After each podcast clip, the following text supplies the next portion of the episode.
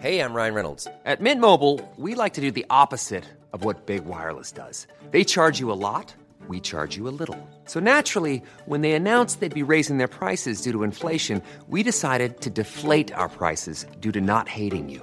That's right. We're cutting the price of Mint Unlimited from $30 a month to just $15 a month. Give it a try at mintmobile.com slash switch. $45 upfront for three months plus taxes and fees. Promo rate for new customers for limited time. Unlimited more than 40 gigabytes per month. Slows. Full terms at mintmobile.com. Letras Libres presenta Cine Aparte con Fernanda Solórzano. Bienvenidos a Cine Aparte y gracias por darle play a esta nueva entrega. El mundo de la alta cocina es un blanco frecuente de sátiras. De la alta cocina se deriva la nueva cocina, la nouvelle cuisine, que no es equivalente, aunque a veces los términos se usan de manera indistinta. Y la nueva cocina también suele ser blanco frecuente de sátiras.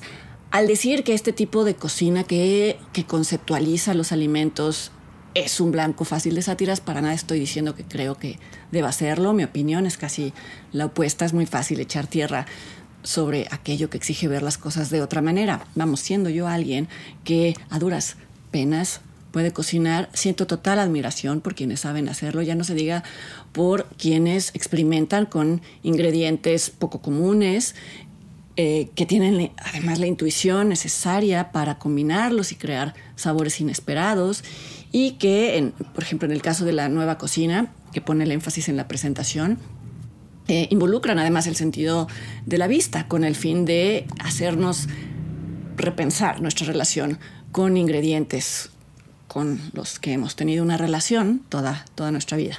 Este, este no es un blog de gastronomía, yo sería la persona menos indicada para llevarlo, pero como decía al inicio de la cápsula, la gastronomía conceptual se presta a la sátira y la película que comento hoy contiene ese tipo de sátira, se titula The Menu, se eh, tradujo en español tal cual como El menú del director inglés Mark Mylod. Es una película que llegó a salas del país el fin de semana pasado. Vamos, entiende que la sátira no es hacia los alimentos mismos, sino hacia lo que se percibe como como esnovismo, eh, tanto de quienes la preparan como de quienes la veneran sin cuestionamientos, o quizá hacia el exceso de narrativa alrededor de ciertos, de ciertos platillos. En la película, en el, en el menú, esta sátira está enmarcada en el género de horror, en el cine de horror, cosa que los guionistas Seth Rice y Will Tracy consiguen llevando al extremo elementos de la nueva cocina, de la alta cocina y de los restaurantes hiperexclusivos, elementos como locaciones aisladas, a veces secretas, eh, la intransigencia, la solemnidad, la celebridad eh, de los chefs, el culto a una figura y la celebración de ritos. Son, son elementos del, del sectarismo y justo este es el eslabón que en esta película une a la gastronomía conceptual con el género de horror.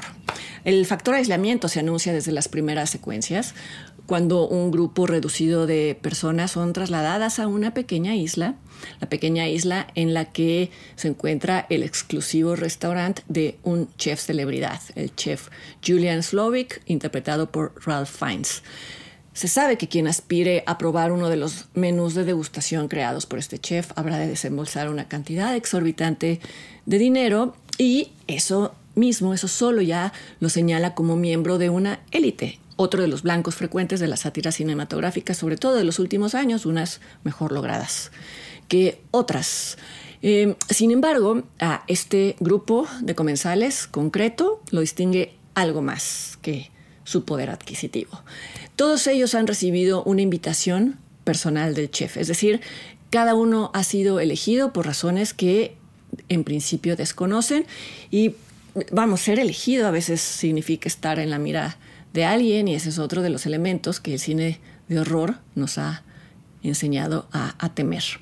El grupo de invitados, este grupo de invitados está compuesto por una crítica de gastronomía y el editor de la revista para la que escribe, por un matrimonio que al parecer ha sido cliente de este restaurante durante varios años, por un actor de cine en declive y por su asistente, por un grupo de amigos que también son socios, pero que en todo caso se hace notar por ruidosos y por prepotentes, y la pareja con la que el espectador se, eh, va a pasar más tiempo durante la, la experiencia, una pareja formada por el aspirante a chef llamado Tyler, interpretado por Nicholas Holt, y por su pareja de esa noche, una chica llamada Margot, interpretada por Anna Taylor Joy. La tarde empieza mal para, para ella, ya que la maître de Elsa, interpretada por Hong Chao, eh, pasa lista a los invitados antes de subirlos al barco y le hace saber a Margot que ella no era la invitada original de Tyler. Eh, más que una indiscreción de Elsa, esto eh, podría entenderse como una agresión, porque pronto nos damos cuenta de que esta mujer no es eh, básicamente amigable, no es alguien a quien le interese que los demás se sientan cómodos en su presencia. Conforme avanza la trama, notamos que su devoción al universo creado por el chef Julian y sobre todo su devoción hacia Julian mismo eh, rayan en lo patológico. Ella es en todos sentidos la cara del adoctrinamiento y esto a propósito de los paralelos de la gastronomía conceptual con una secta, por lo menos la representada en esta película. Vamos, no es solo que Julian, Elsa, los cocineros y los meseros eh, consideren que están creando arte, no habría por qué negar esa posibilidad si uno entiende arte como una expresión creativa que comunica una visión del mundo, sino que le dan una carga metafísica, una carga casi religiosa, con un dios al centro, que si es necesario, llegado el momento, va a exigir sacrificios. Ya habiendo llegado a esta locación remota, a la isla, la, muy, eh, la muy peculiar Elsa eh, les va a dar a los invitados un tour que incluye visitar la bodega en la que se preserva la carne, eh, durante una cantidad insospechada de años, ya verán. Y también les muestra el lugar en el que todos conviven, es la casa compartida en la que viven todos y estos lugares, estos dos lugares son claves también para establecer el tono de horror. En la bodega, por ejemplo, se ven pedazos de carne colgada y por la reacción de quienes se asoman, pues se respira un olor fétido. Y el, el dormitorio compartido, por otro lado, tiene ese tipo de diseño tan simétrico y tan organizado y tan pulcro que eh, genera inquietud, acaba generando inquietud. Es un lugar que visualmente comunica intransigencia. Una vez que el grupo entra al restaurante y ocupa sus asientos, Elsa se convierte en una especie de vigilante, casi de carcelera, y cede los reflectores al chef Julian, que finalmente aparece para presentar su menú. Eh, Julian es de aspecto sereno, de voz tranquila, pero de presencia intimidante, y va a presentar cada uno de sus platos con monólogos en los que reflexiona sobre la vida y la muerte, sobre la descomposición de la materia viva, sobre el rol simbólico de los alimentos y cómo a lo largo de la historia distintos estratos se han apropiado de estos significados. Y va a incluir hacia el final anécdotas de su propia vida y de la vida de, sus colaboradores. Cada monólogo se va convirtiendo en algo más torcido que, que el anterior y por ahí del cuarto plato, tanto los comensales como los espectadores se dan cuenta de que el chef Julian y su equipo son personas desequilibradas y que la cena de esa noche bien podría ser la última cena de todos los presentes ahí.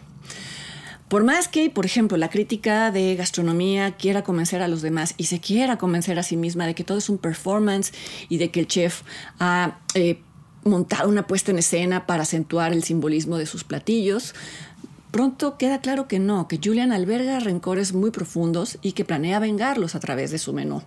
Por ejemplo, el rencor hacia la crítica que en principio lo apoyó y luego le dio la espalda, el rencor hacia clientes frecuentes que sin embargo no son capaces de memorizar un solo plato creado por él en ocasiones anteriores, rencor hacia socios o inversionistas que lo han intentado convencer de abaratar sus ingredientes y en última instancia un rencor a sí mismo por haber dedicado su vida a complacer extraños. Eh, a medida de que el menú, eh, es decir, la, película, se torna más un juego de, sobrevivencia que, una, un comentario sobre eh, este tipo de platillos hiperelaborados, la película también va abandonando la sátira, de la nueva cocina y eh, sobre todo la, la sátira basada en situaciones de la vida real, en aquello que irrita a las personas en la vida real. A pesar de que en todos los casos aparece en pantalla el nombre del platillo y aparecen los ingredientes que lo componen, como para no dejar de lado ese aspecto, creo que solo un platillo captura muy bien ese aspecto conceptual que desquicia a muchas personas. Es el caso del plato titulado como plato de pan sin pan, que comienza con Julian hablando del grano y del pan como un alimento que durante mucho tiempo fue asociado con las clases bajas. En tanto, los asistentes a su, a su cena, dice Julian, no son personas de clase baja, entonces eh, les va a servir un plato que contiene distintas salsas y acompañamientos para el pan, pero sin pan. Por supuesto, esto irrita a los asistentes que se sienten timados y que hasta ese punto de la película pues no saben que ese, ese agravio del chef es una caricia comparada con lo que viene después. Hubiera sido interesante, a, mí me hubiera interesado que la película contuviera el guion, contuviera más escenas como esta, en donde se espejean las tensiones que se dan entre el chef y los no adeptos a la nueva cocina en la vida real, aunque hay que decir que más adelante la película retoma esta crítica y lo hace de una manera muy ingeniosa. Eh, no adelanto demasiado, pero quien guste del cine de horror y que conozca sus convenciones, sabrá que en relatos sobre asesinos que persiguen gente, eh, suele haber un personaje que salva la situación o por lo menos se salva a sí mismo siendo más astuto que el asesino. En las llamadas slasher movies, ese, género tan popular en los años 80, estos personajes solían ser mujeres, solían, ser personajes femeninos y es así que nació la figura conocida como la Final Girl, la chica final. La película El Menú hace un guiño a las slasher movies con todas sus chicas finales. Si recuerdan, hay alguien en este grupo que no aparecía en la lista original, que no debía estar ahí.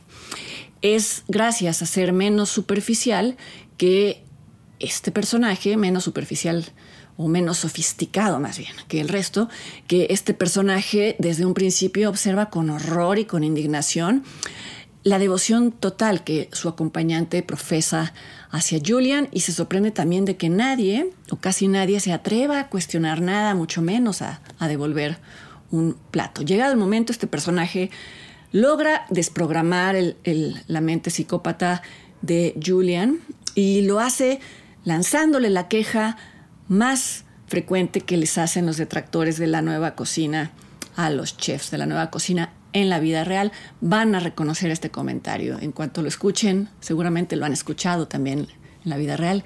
Quizá ustedes también se han quejado de eso. A pesar de que eh, el menú podría haber sacado un poco de más jugo a su materia prima, valga el mal juego de, palabras, y que como cinta de horror tenga ciertas, ciertas lagunas. Por ejemplo, no se explica bien por qué las víctimas no ponen resistencia cuando aún están a tiempo de hacerlos. Eh, pues es una película original sobre los horrores del, del, esnovismo y sobre la solemnidad mal entendida como un indicador de estatus social. Y por último, pero no al final, Ralph Fiennes hace un trabajo estupendo revelando poco a poco y a cuenta gotas ese tipo de locura tan particular que puede permanecer escondida durante mucho tiempo tras una fachada de sabiduría, de elegancia y de serenidad. El menú de Mark Milo está, está en carteleras, busquen en internet CDs y horarios y yo los invito para que me acompañen la siguiente semana aquí a otra entrega de Cine Aparte. Hasta entonces.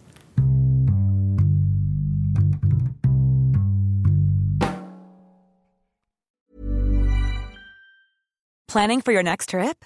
Elevate your travel style with Quince. Quince has all the jet setting essentials you'll want for your next getaway, like European linen premium luggage options, buttery soft Italian leather bags, and so much more. And is all priced at 50 to 80% less than similar brands. Plus, Quince only works with factories that use safe and ethical manufacturing practices.